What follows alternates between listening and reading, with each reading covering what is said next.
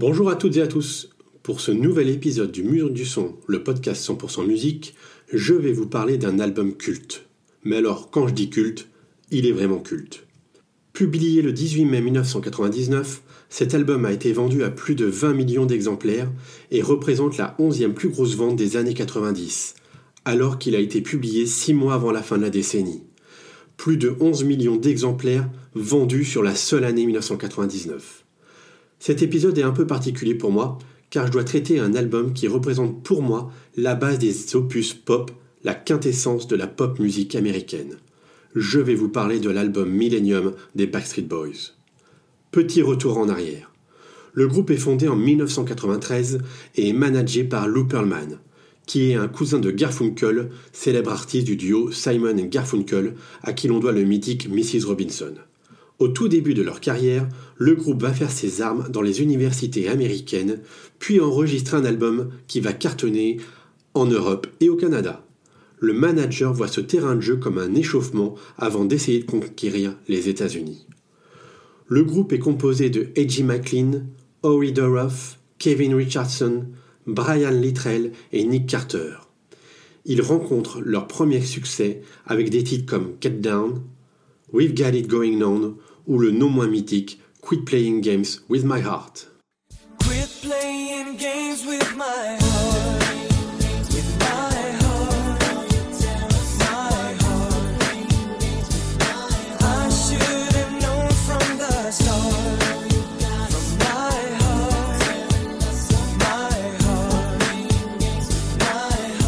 Leur second album va devenir un carton mondial, avec bien sûr Everybody Backstreet's Back,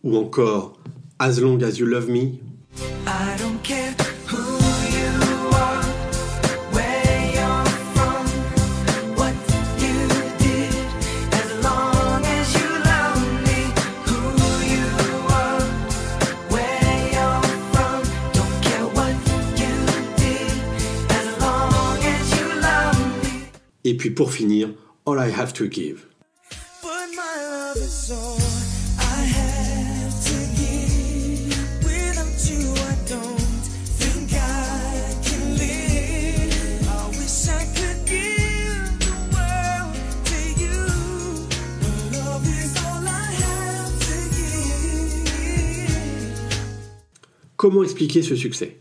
Des titres pop calibrés par l'artificier Max Martin, je reviendrai dessus, des clips marquants, des chorégraphies reprises par toute une génération, avec bien sûr la Backstreet Dance de Everybody ou encore la chorégraphie avec les chaises sur As Long As You Love Me, et bien sûr ce sont des chanteurs qui savent chanter. Ce détail peut sembler anodin, mais des chanteurs de boys band qui savent chanter, ça ne courait pas beaucoup les rues dans les années 90 parmi les groupes européens. Hein. D'ailleurs, les fans resteront surpris de entendre les Backstreet Boys chanter en live ou même a cappella.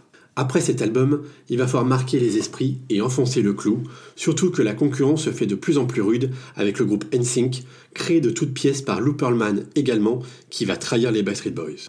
Entre octobre 1998 et mars 1999, les cinq garçons vont enregistrer un album qui va en surprendre plus d'un.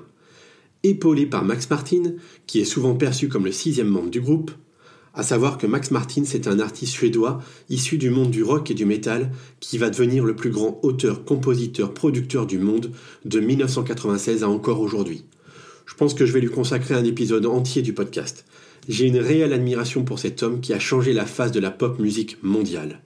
Après avoir participé au succès et au lancement des Ace of Base, il va rencontrer le succès mondial avec les Backstreet Boys, Britney Spears, NSYNC, Bon Jovi, Katy Perry, Taylor Swift et tellement d'autres. Je reviendrai dessus vraiment lors d'un prochain épisode. Revenons à notre sujet principal, l'album Millennium. D'ailleurs, on terminera avec la chanson mythique de cet opus. Je vais d'abord vous parler du titre d'ouverture qui est, à mes yeux, une des meilleures chansons du groupe, avec Incomplete qui sortira plusieurs années plus tard sur l'album Never Gone, ou Drowning, lui aussi issu de la compilation Chapter 1. Je vais donc vous parler de Larger Than Life, un titre dédié au public.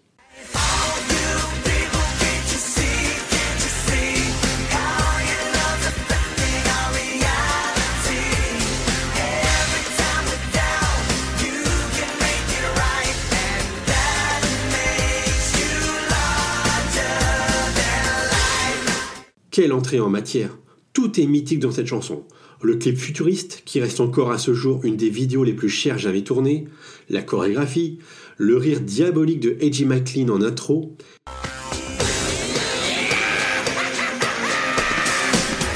et aussi le solo de guitare.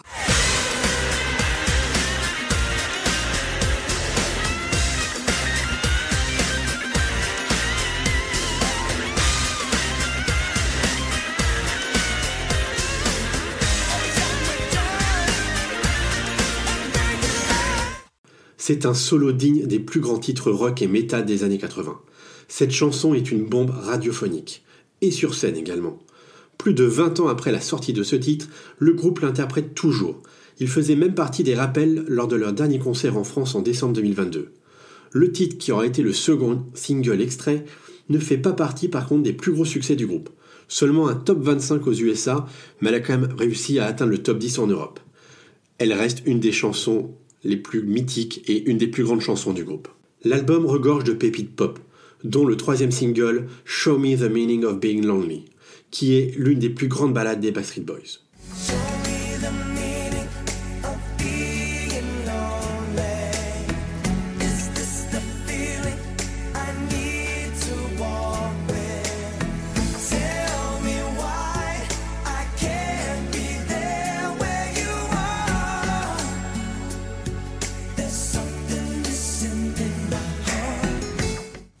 Harmonies vocales sont parfaites. La vidéo est l'une des plus belles du groupe, avec des hommages à leurs amis ou à des membres de leur famille qui sont disparus. Le clip est d'ailleurs dédié à Dennis Pop, l'un des producteurs et compositeurs qui accompagne Max Martin et qui a participé au succès du groupe.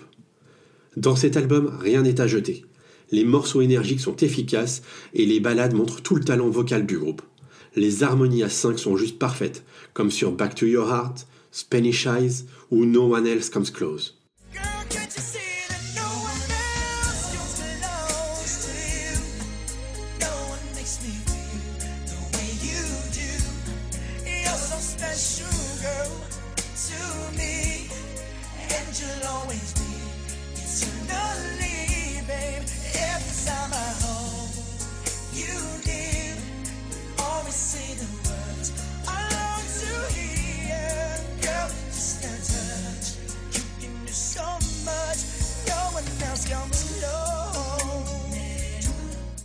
La particularité de cet opus est le titre I Need You Tonight, qui est à ma connaissance le seul titre du groupe où ne chante qu'un seul membre. Ici, c'est Nick Carter.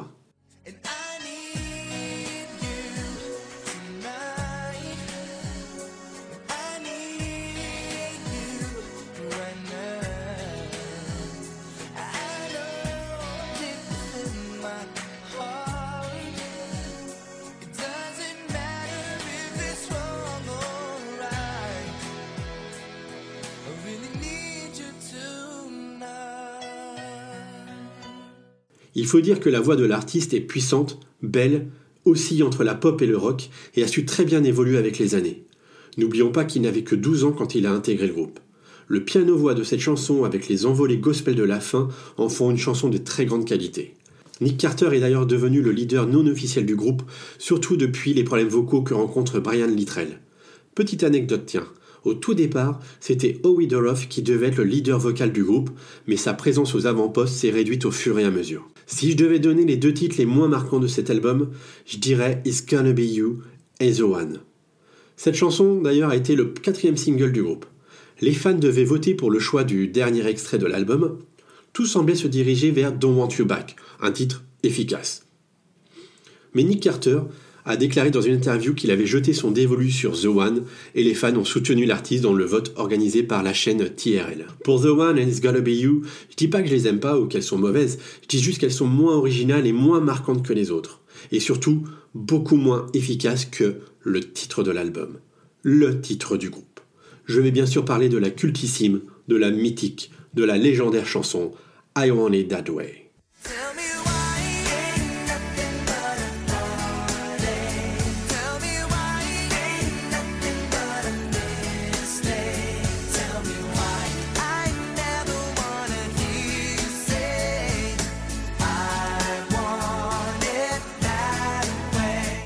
Comment ne pas parler de ce titre? Le plus grand titre d'un boys band, même si je suis pas vraiment fan de cette appellation, hein, je préfère parler de vocal band pour les Backstreet Boys, c'est beaucoup moins péjoratif. L'un des plus grands titres pris lors des karaokés. Aux USA, il fait même partie des titres les plus joués avec le non moins mythique Man, I Feel Like a Woman de Shania Twain. D'ailleurs, Drake, qui est l'un des rappeurs les plus connus et reconnus dans le monde, dit de ce titre que c'est la plus grande chanson de l'histoire de la musique. Si vous ne l'avez pas encore vu, je vous invite à regarder la vidéo du groupe qui la chante avec Drake sur scène il y a quelques mois seulement. Ce titre est une bombe. Ce clip est tout aussi culte. Plus d'un milliard d'écoutes sur Spotify, plus d'un milliard de vues sur YouTube. Les chiffres donnent le tournis. Lorsque la série Brooklyn Nine-Nine utilise ce titre dans l'intro d'un de ses épisodes, le moment est drôle et fait partie des moments les plus iconiques de la série. Si vous ne l'avez jamais vu, je crois que c'est encore sur Netflix, c'est l'intro de l'épisode 17 de la saison 5. Cultissime. Que dire de cette chanson qui a été numéro 1 dans le monde, qui représente tellement les années 90, qui est devenue l'hymne signature du groupe Quelle est la particularité de ce titre? Eh bien, elle veut rien dire. Les paroles n'ont aucun sens. Lorsque la maison de disques écoute la chanson, il demande à ce qu'elle soit réécrite et enregistrée. Pour le coup, Max Martin va travailler alors avec Mutt Lange, qui maîtrise mieux l'anglais que lui. Mutt Lange, c'est le compositeur derrière certains titres de ACDC, Brian Adams, et surtout derrière le succès mondial de Shania Twain. Ils seront même mariés pendant plusieurs années. Il participe aussi au succès des Backstreet Boys en écrivant plusieurs chansons.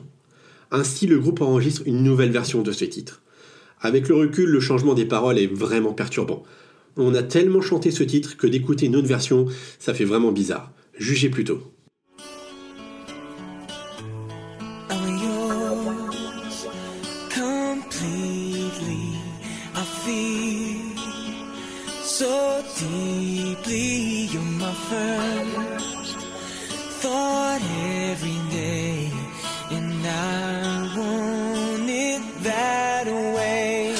alive.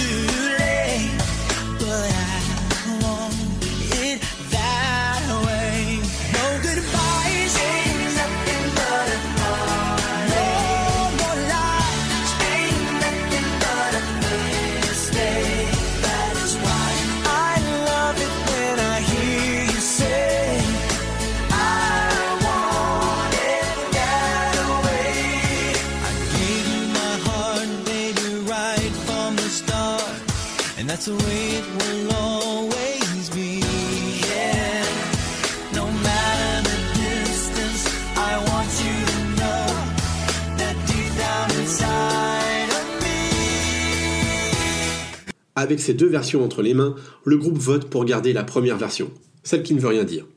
On ne saura jamais si le titre aurait eu le même succès, plus, moins, avec des paroles beaucoup plus sensées. Autre anecdote sur ce titre, l'intro si facilement reconnaissable.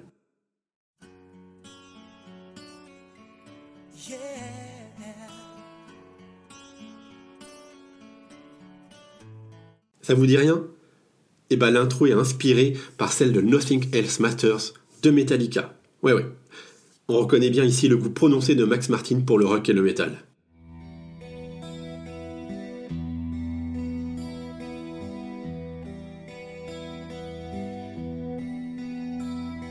Cela fait maintenant 24 ans que le titre est sorti. 24 ans que le groupe la chante sur scène. Je suis allé les voir deux fois en concert, une fois au Zénith de Paris, la deuxième fois euh, bah, il y a quelques mois à Bercy. Et l'interprétation de cette chanson est toujours un très grand moment, le plus grand moment du, concert. Reprise en chœur par le public dès les premières notes, I Want It That Way est effectivement l'une des plus grandes chansons de l'histoire de la musique. C'est pas un chef-d'œuvre, c'est pas ce que j'ai dit.